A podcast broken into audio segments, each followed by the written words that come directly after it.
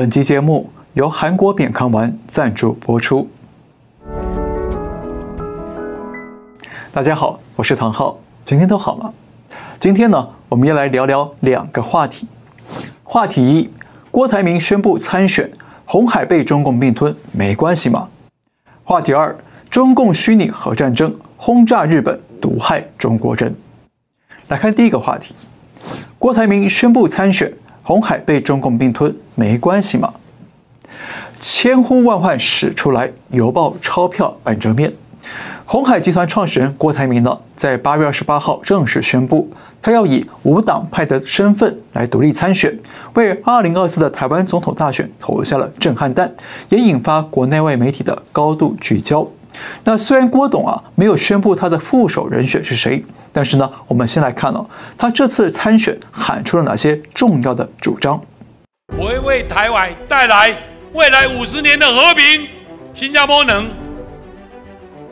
台湾一定赢了，让台湾在二十年内超越新加坡，成为亚洲人均 GDP 最高的亚洲首富。我保证有能力让新政府的经济成长率超过一倍。我们可以看到，郭董的核心诉求是非常的精准的，就是经济与和平。那这两样呢，都是目前台湾人民最需要也最在意的大事。那其实郭董这次已经是第二次参选总统了。早在二零一九年，郭董也曾经参选过，啊，最后呢却在公民联署之前宣布退选。所以，呃，这次郭董再次宣布参选呢，也让不少人怀疑哦，他到底能不能选到底呢？好，郭董能不能选到底，我们还不清楚。但是啊，很多朋友问我说，郭台铭为什么宣布参选呢？他参选不就等于让赖清德躺着当选吗？对，是这样没错。但是郭董宣布参选呢，最根本的原因啊，是为了以战逼谈，或者是以战逼和，也就是呢，要通过自己加入选战来施压侯友宜跟柯文哲一起坐下来谈怎么合作、怎么整合。否则啊，如果最后搞成了四组人马参选总统，那就大家一起躺平了，直接保送赖清德进总统府了。特别是根据最新的《美丽岛电子报》民调显示呢，不管是三人行或者四人行的对阵局面，那赖清德的支持度都出现了稳定向上的走势，而侯友谊与柯文哲也很稳定，稳定的下滑。尤其是四人对战的局面呢，郭柯侯三个人的民调都只有十几个百分点，跟赖清德差距太大。那如果不整合，那在野阵营就只能够同归于尽了。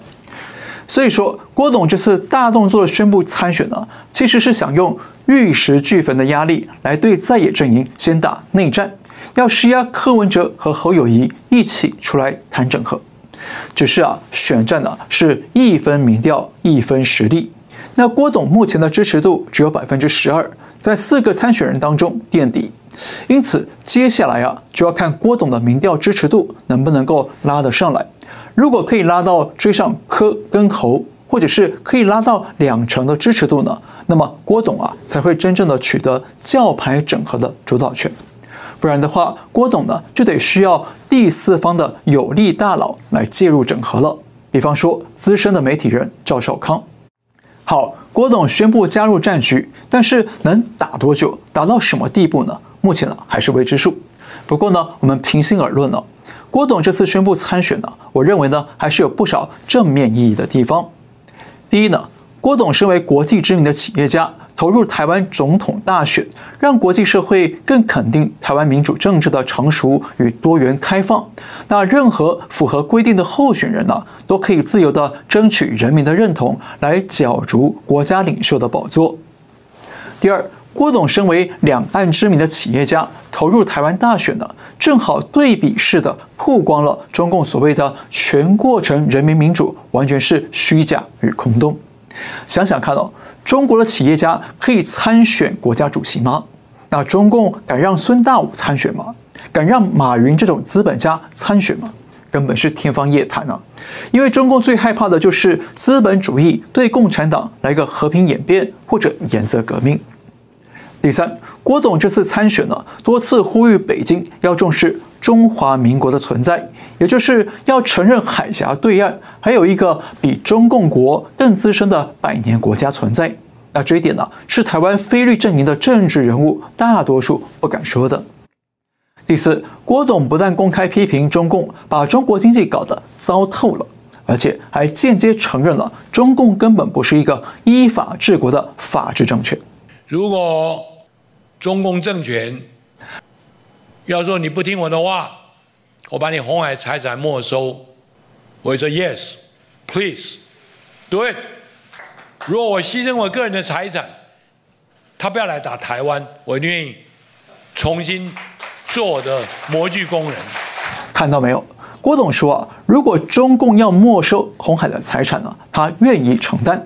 这不就是郭董也承认了，中共国确实不是个法治国家，是可以随时掠夺企业财产、搞国进民退的黑社会政权。只是呢，郭董想的比较简单一些。如果中共真的并吞了红海的资产，也不会啊因此打消武力犯台的念头，反而可能会拿着这些资产与资金呢作为备战出兵的军费。不过呢，说完郭董参选的正面意义啊，我们再说一说郭董背后的啊一些疑点或者迷思。首先，郭董全力提倡金门和平倡议，还发表金门和平宣言，他主张两岸回到一个中国各自表述的状态。然后呢，通过协商来签订所谓的两岸和平协议，来换取台海的和平。那同时，郭董也批评台湾政府跟美国交好是在挑衅中共，制造台海的兵凶战危。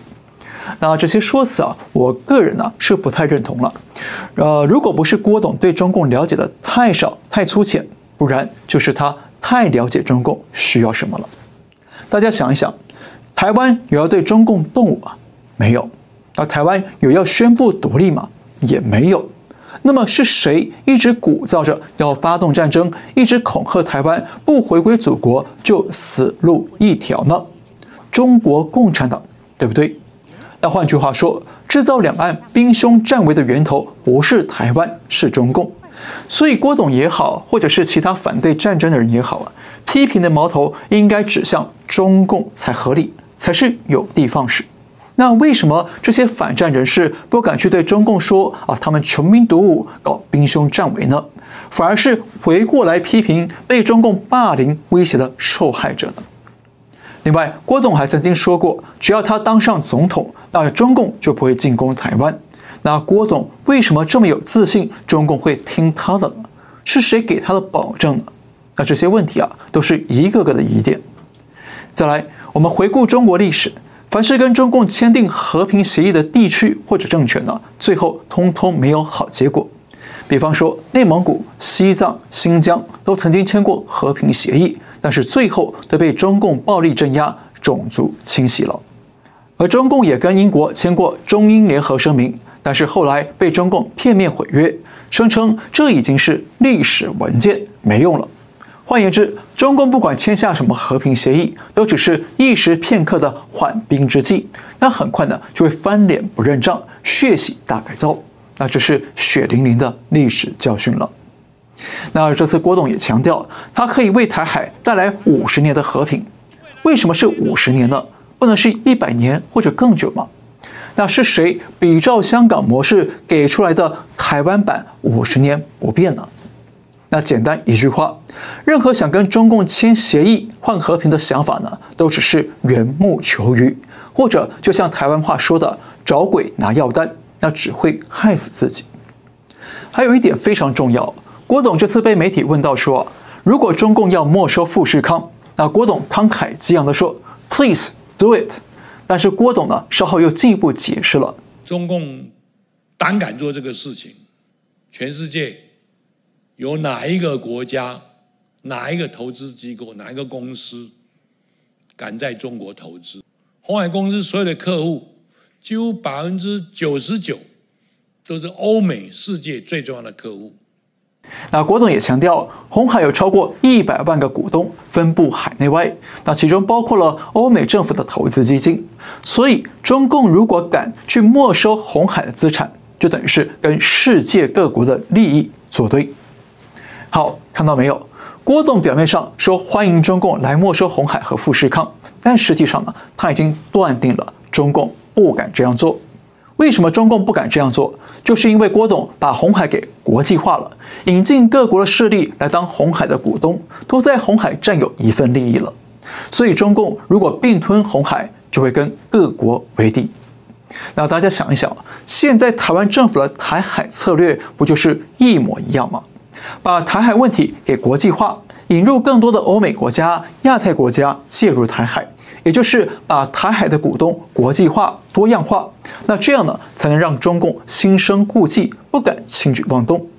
那从这个角度来看，台湾政府的台海策略是不是就跟红海一样呢？那是不是就跟郭台铭的策略一样？那么，为什么郭董可以认同红海的国际化自保战略，但却要否定台海的国际化自保呢？那这一点呢，也是另一个值得商榷的疑点。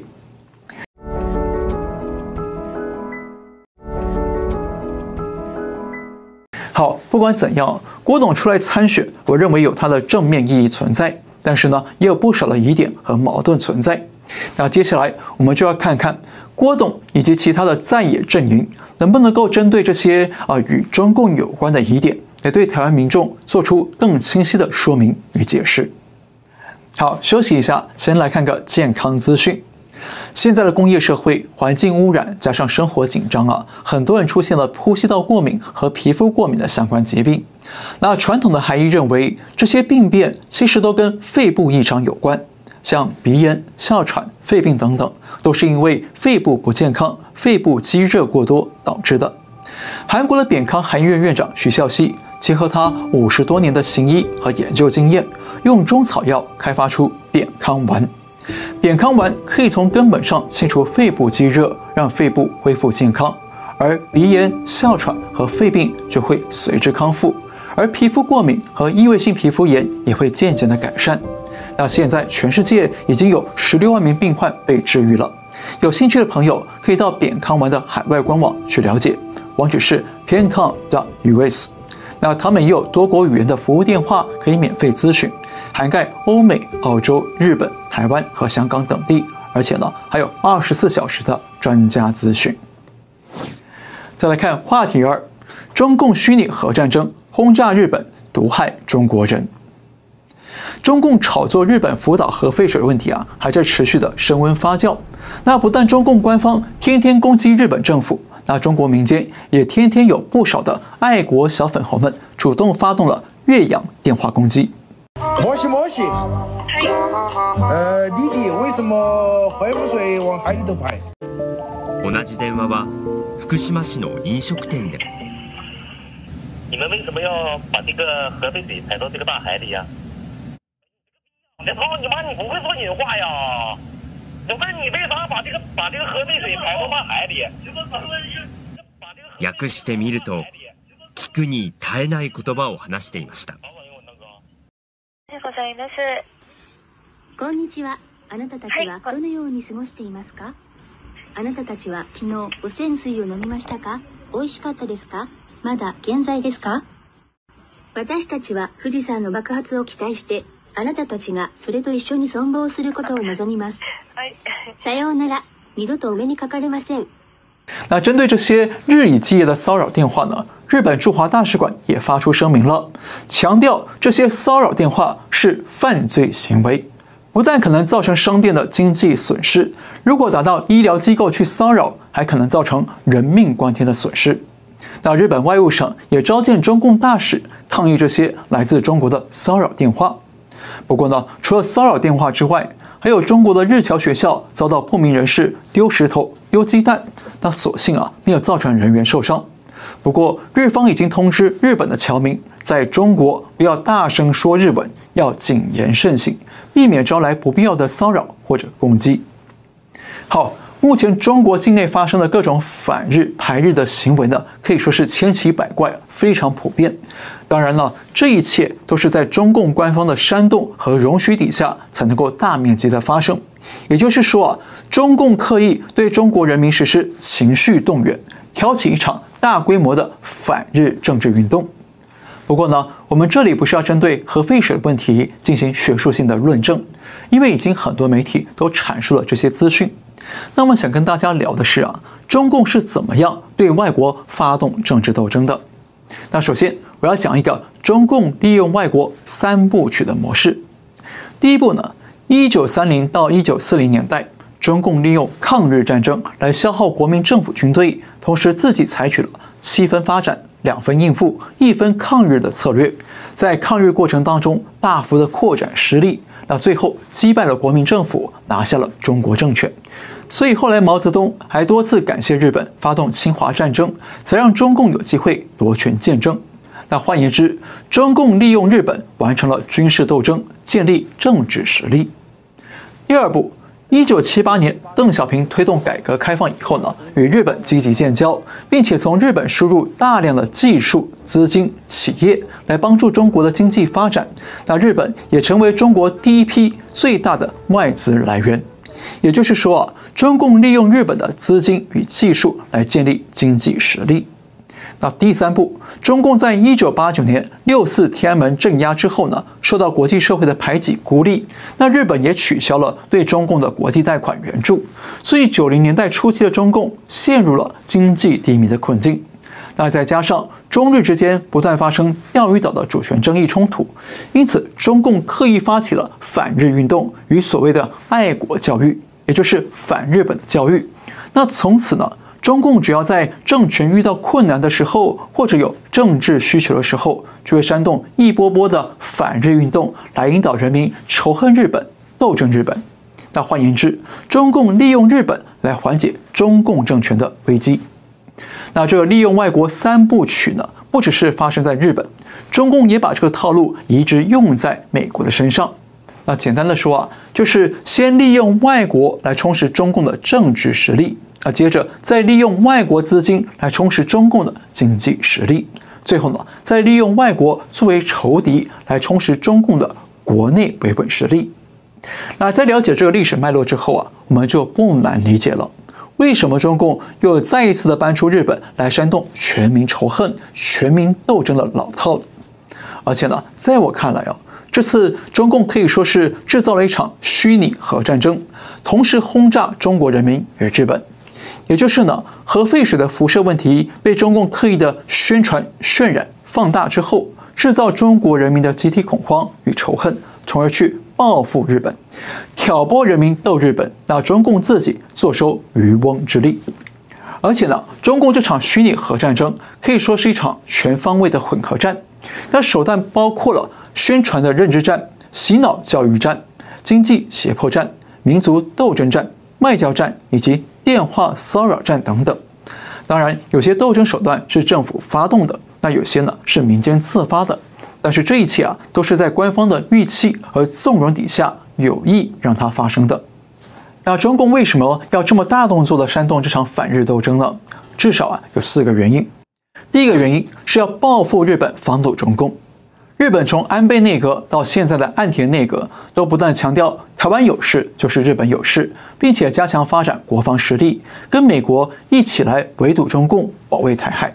而且呢，日本还配合美国对中共实施了高科技的技术禁运，来截断中共发展高端半导体的能力。那简单的说，日本在中共眼里是地缘政治的敌人，同时呢，也是军工与经济发展的敌人。第二个原因是要分化日本、韩国与台湾。